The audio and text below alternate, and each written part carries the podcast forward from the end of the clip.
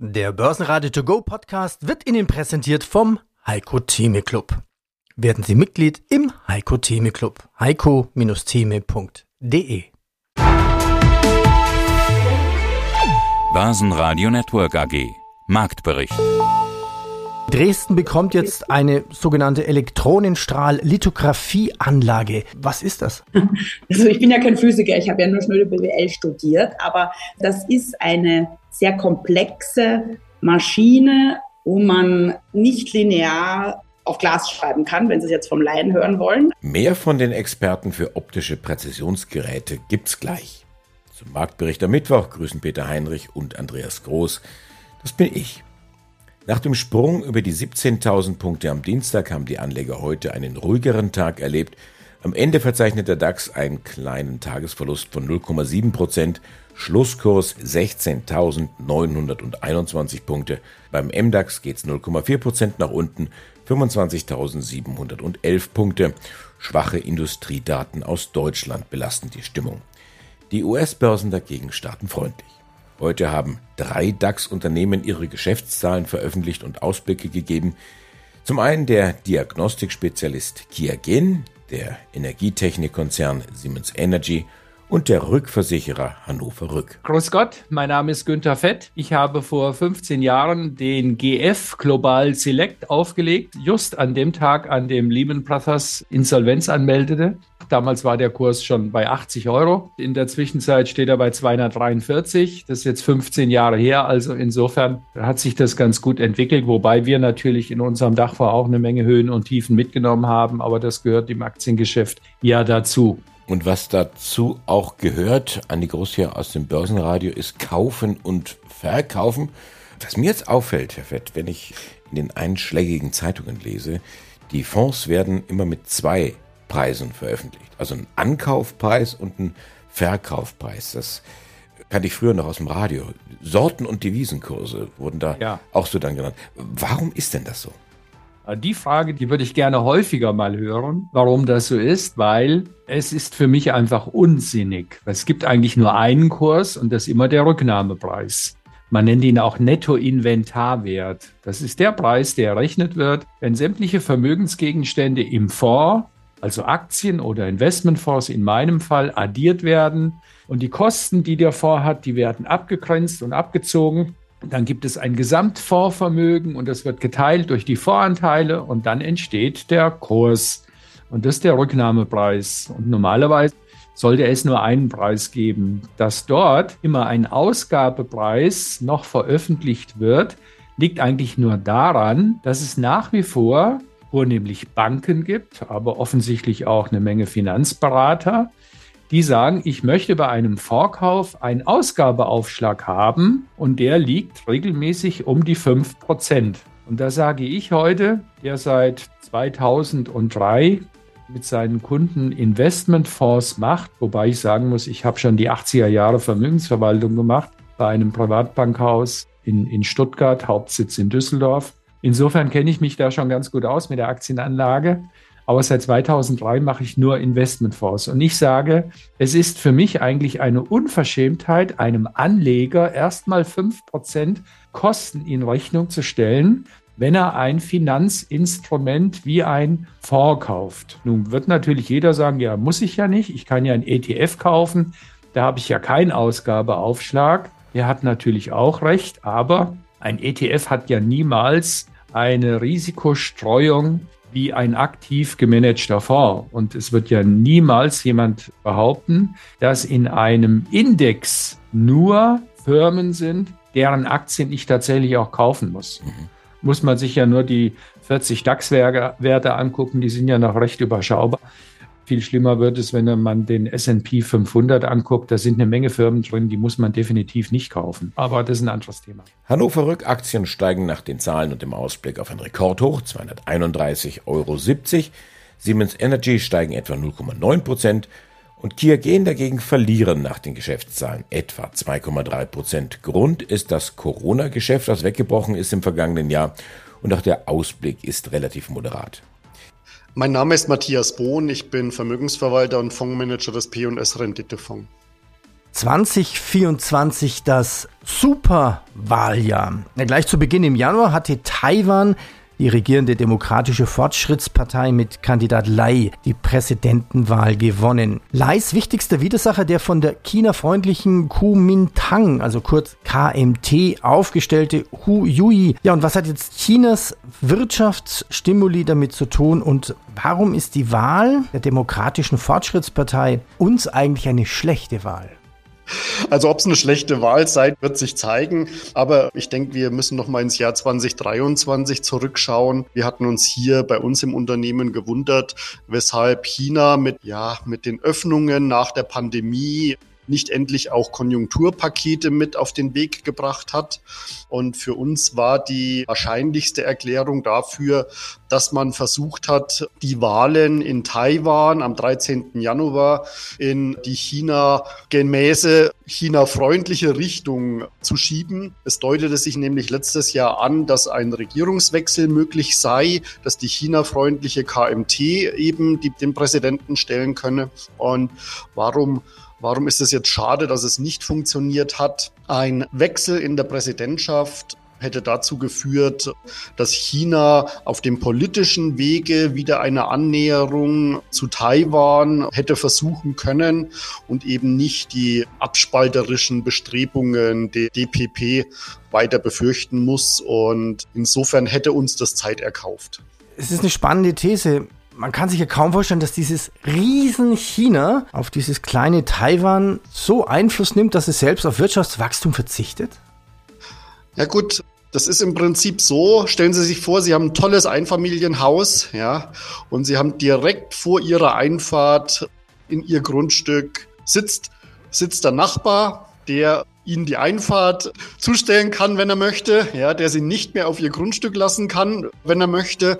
Und so eine ähnliche Situation haben wir zwischen China und Taiwan. Also Taiwan hat schon immer zu China gehört. Das muss man vorausschicken, das muss man wissen.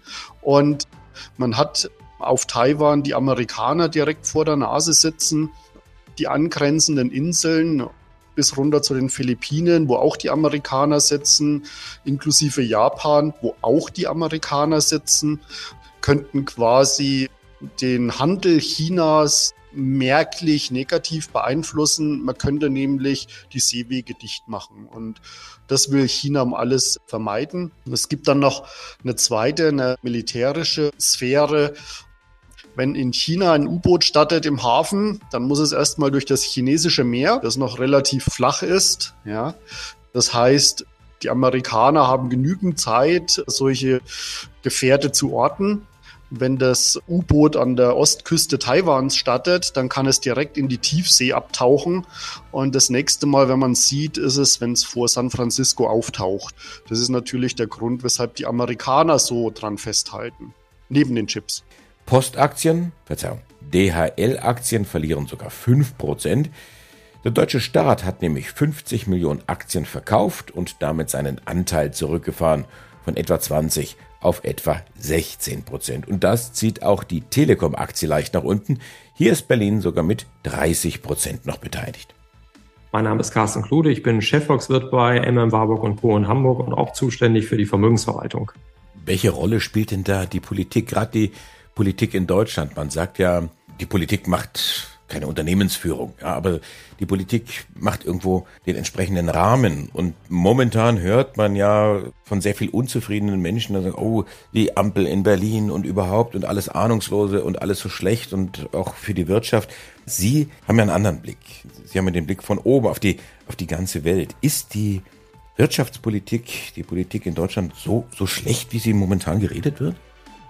Ja, also ich glaube, dass wir da wahrscheinlich etwas übertreiben. Also im Moment ist es an der Tagesordnung, jeder klagt und jeder sagt, Mensch, das ist alles Mist hier bei uns. Auf der anderen Seite, ich glaube, wenn wir Deutschland mit anderen Volkswirtschaften vergleichen, geht es uns immer noch sehr gut. Klar, wir dürfen uns natürlich nicht auf dem Erreichten ausruhen. Und das ist ja auch das genau, was ich sagte, ähm, mit den Arbeitszeiten. Klar, am liebsten würden wir alle, oder viele von uns, alle vielleicht nicht, also ich nicht, aber viele würden vielleicht lieber weniger arbeiten und sagen, oh Mensch, da kann ich doch irgendwie, habe ich mehr Freizeit, alles toll. Aber wie gesagt, Wohlstand fällt nicht vom Himmel, sondern der muss erarbeitet werden.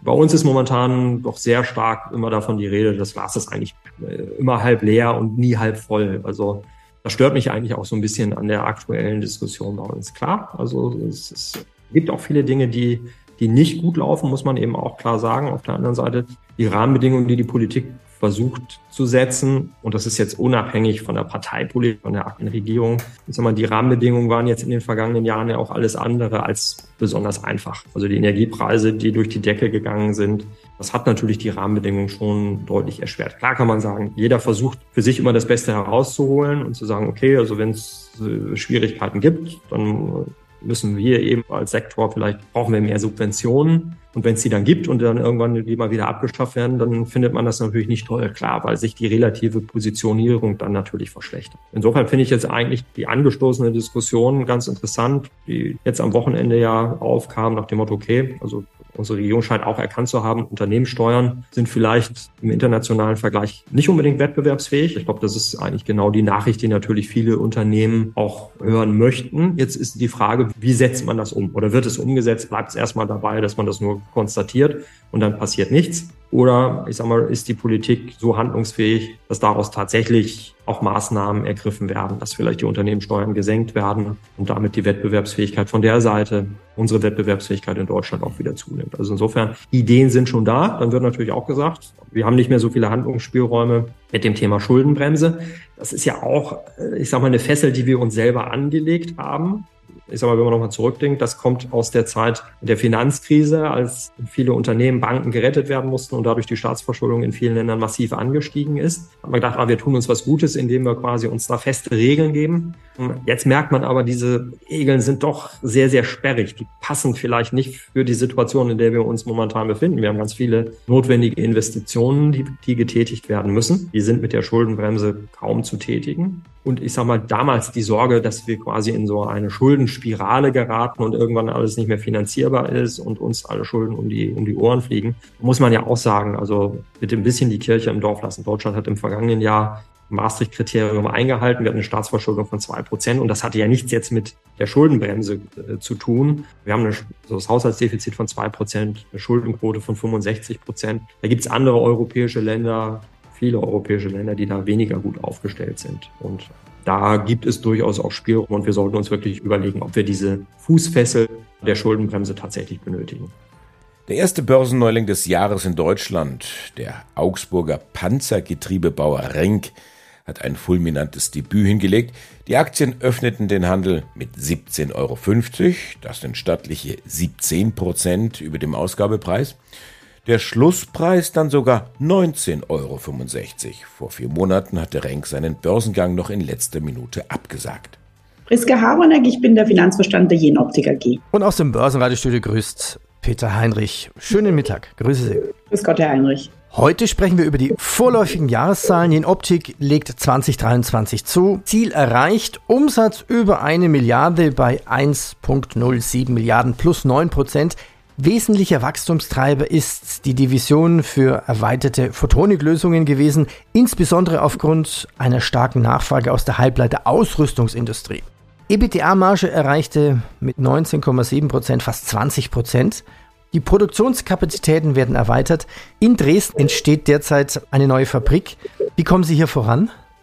Vielen Dank, Herr Heinrich. Also Sie haben es gerade erwähnt, wir sind sehr stolz. Wir haben die Milliarde geknackt. Ja? Das heißt, wir haben auf Basis unserer vorläufigen Zahlen, die wir heute veröffentlicht haben, eine Milliarde, also rund eine Milliarde 70 Umsatzerlöse im Geschäftsjahr 2023 erzielt. Das ist ein Wachstum von 9 Prozent. Da denke ich, dass wir da sehr gut vorangeschritten sind. Und wie Sie schon gerade gesagt haben, die Halbleiter-Ausrüstungsindustrie, das ist ja jetzt nichts Neues, ist einer oder der größte Wachstumstreiber unseres Konzerns derzeit. In Dresden kommen wir sehr, sehr gut voran. Wie Sie wissen, bauen wir da ja eine neue Fabrik, eine Hightech-Fabrik für mikrooptische Produkte, also ganz, ganz, ganz kleine Module, Komponenten, die wir insbesondere für die Halbleiter-Ausrüstungsindustrie fertigen. Und da sind wir gut im Bauverlauf. Im ersten halben Jahr werden wir das Gebäude fertigstellen. Im zweiten halben Jahr 24, also bis zum Ende des Jahres, wird dann der Innenausbau erfolgen. Und wie geplant planen wir den Produktionsstart für die Fabrik Anfang 2025. Also da sind wir komplett im Zeitplan und freuen auch schon sehr, dass wir dann in der Mikrooptik, die ein wichtiges Geschäft für uns ist, deutlich mehr Kapazitäten zur Verfügung haben, um unsere Kunden, jetzt zum Beispiel ASML, aber auch andere, zu unterstützen bei ihrem Wachstum. Und das ganze Interview hören Sie auf börsenradio.de oder in der kostenlosen Börsenradio-App. Herzlich willkommen, mein Name ist Thomas Rappold, ich bin Investment Advisor für Technologieindizes. Geht die Party der glorreichen Sieben weiter? Wer wird überleben? Ich sagte ja eingangs, in der filmischen Vorlage sind es nur drei. So sieht's aus. Und wenn man den Film ja angeschaut hat, die glorreichen Sieben, sind ja deshalb auch nur drei übrig geblieben, weil die anderen vier sozusagen im Infight ihr Leben gelassen haben. Also Stichwort auch übertragen auf die sieben irgendwo der, der Konkurrenzdruck. Ich glaube, ja, da könnte was Wahres dran sein, dass sich eben das Wesentliche rauskristallisiert. Was ich spannend fand, war, dass Microsoft diesen Move gemacht hat, dann, den man lange Zeit gesagt hat, sie sind ein verknöchertes Unternehmen und ein schwerer Tanker dann, dass sie tatsächlich diese Quick Wins gemacht haben. Dann, ja, jetzt haben wir nächstes Wochenende Super Bowl Finale. Ich würde sagen, Microsoft hat ganz klar das erste Quarter an der Stelle gewonnen, überlegen gewonnen, weil sie am schnellsten das auch monetarisieren konnten in ihren Produktbereichen. Ich glaube, dass insbesondere die, bei Meta bleibe ich mal außen vor dann, aber ich glaube, dass jetzt die Apple, wie ich es vorher skizziert habe, Alphabet und Amazon als Plattformunternehmen, die ja irre viel Daten haben dann von ihren Kunden, auf irre viel Daten sitzen, daraus extrem viel machen können über diese Sprachmodelle. Und da glaube ich, dass die drei, Facebook sehr wahrscheinlich eben auch, da muss man sehen, was da kommt, aber bei den ersten drei kann man es auch gut operationalisieren. Man darf nicht vergessen, Alphabet hat sieben Anwendungen stehen, die mehr als eine Milliarde Nutzer haben. Also da ist nicht nur die Google-Suche da, da ist YouTube da, da ist das Mail-Programm da, da sind die Google Docs da dann, da gibt's sieben Anwendungen mit mehr als einer Milliarde Nutzer. Und wenn man das jetzt richtig orchestriert, dann wird ein Schuh daraus. Ähnlich wie bei Amazon dann wird ein Schuh daraus, wenn man denkt, dass man einen echten Sprachassistenten hat, der einem dann quasi berät beim Einkauf auf der E-Commerce-Plattform, wo Amazon von jedem Kunden extrem viel Daten hat. Und Apple hatte ich ja vorher schon skizziert und ausgeführt, wie Apple dann in der Kombination mit iTunes und mit, mit den Hardware-Geräten, also mit den iPhones oder iPads, noch mehr Geld machen kann. Mhm. Also da glaube ich, die haben das zweite Quarter vor sich, drittes Quarter. Und man wird sehen, wer dann quasi diese Super Bowl gewinnen wird. Aber also ein Shakeout gibt es definitiv. Und die einen werden mehr profitieren, die anderen weniger. Microsoft hat schon mal gezeigt, wie es funktioniert. Die anderen sind jetzt am Zuge, um zu liefern. Bei Tesla, wie gesagt, die sehe ich mehr als Autobauer, wenn auch als innovativer Autobauer. Und da stellt sich ja durchaus die Bewertungsfrage. Musk hat heute Morgen nochmal gesagt, wenn es keine Zölle gibt auf die äh, Elektroautos, dann werden die Chinesen den Markt überrollen. Man sieht es ja schon, BYD, das chinesische Unternehmen, das mehr Autos, Elektroautos produziert als Tesla. Äh, Warren Buffett und Charlie Munger von Berkshire haben ja da schon lange darin investiert in BYD. Und viele Anleger fragen sich zu Recht, warum muss ich bei Tesla x-mal mehr bezahlen auf dem Börsenkurs gegenüber BYD, obwohl die mindestens so profitabel sind wie Tesla und eher stärker wachsen. Wenn Sie das ganze Interview hören wollen, dann gehen Sie auf börsenradio.de. Ja, mein Name ist Gregor Rosinger, ich bin Generaldirektor und Mehrheitseigentümer des Finanzkonzerns Rosinger Group. Sie haben auch in dem Rosinger Index Industriewerte in Rüstungsunternehmen. Also Lockheed, Leonardo ist da drin. Und ich kann mich erinnern, wir haben uns schon immer wieder mal in vorangegangenen Interviews über Rüstungsindustrie unterhalten. Und schon selbst vor dem Ukraine-Krieg, als es klar war, dass der Krieg kommen wird, hatten sie schon Rüstungsaktien in ihrem Depot. Und sie hatten es auch als quasi Gleichgewicht des Schreckens genannt und fast sogar schon ja mit ESG verglichen. Also quasi den Konflikt von Großmächten, den fernzuhalten, das funktioniert nur mit Abschreckung.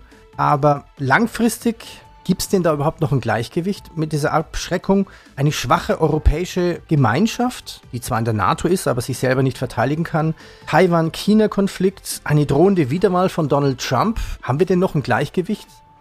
Naja, das Gleichgewicht, muss man dazu sagen, kann man in der jetzigen Form ja nicht so sehen, weil wir keine zwei Blöcke haben. Wir haben ja nicht einen Block des Westens und einem, einen sogenannten Ostblock, wie das seinerzeit einmal der Fall war, wo es eine bipolare Welt gegeben hat. Es gibt eine multipolare Welt mittlerweile mit einer ganzen Reihe von Atommächten.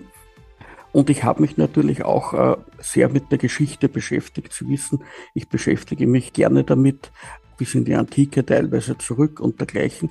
Und es war schon in den, in den Nullerjahren, dass mir klar geworden ist, dass durch diese Bipolarität, die aufgelöst wurde, eine Multipolarität entstehen wird. Und es war klar aufgrund der Bevölkerungszahlen, dass zum Beispiel China und Indien mächtige Player werden. Aber es war natürlich auch klar, dass afrikanische Staaten teilweise sehr hohe Wachstumsraten haben, dass es zum Beispiel in Indonesien, Malaysia hohe Wachstumsraten geben wird. Also es wird eine bipolare Welt in eine multipolare Welt umtransferiert. Und da habe ich einfach geschichtlich recherchiert, weil es mich interessiert hat in den Nullerjahren. Und für mich war damals das Resultat, dass ich in den Nullerjahren Finnmechaniker gekauft habe. Die Gesellschaft heißt heute Leonardo, das ist, hat sich natürlich weiterentwickelt, aber im Prinzip ist das daraus, also diese Gesellschaft von, von seiner Zeit. Und warum habe ich das gemacht? Ich habe in meiner Recherche der Geschichte über die Jahrtausende festgestellt, dass Bündnisse immer wieder zerfallen sind. Jeder von uns kennt zum Beispiel aus dem Geschichtsunterricht Erster Weltkrieg, der Dreibund, Österreich-Ungarn, Deutschland und Italien.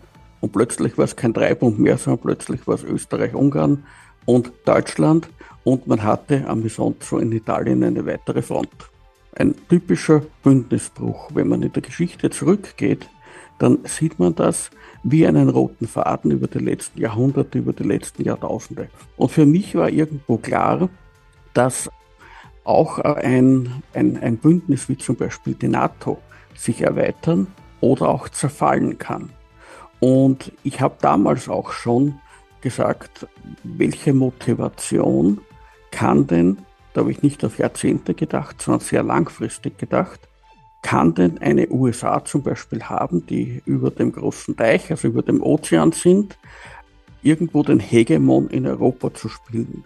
Werden die immer bereit sein, die Verteidigungsausgaben zu bezahlen, damit Europa eine Friedensdividende kassieren kann?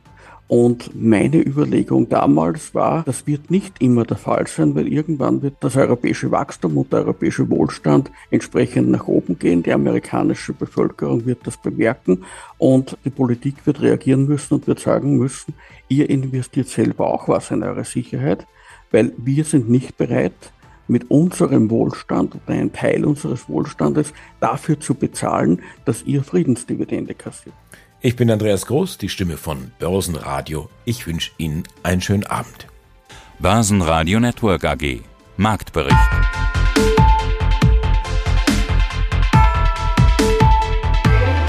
Das Börsenradio Nummer 1. Börsenradio Network AG. Der Börsenradio To Go Podcast wurde Ihnen präsentiert vom Heiko Theme Club. Werden Sie Mitglied im Heiko Theme Club. heiko-theme.de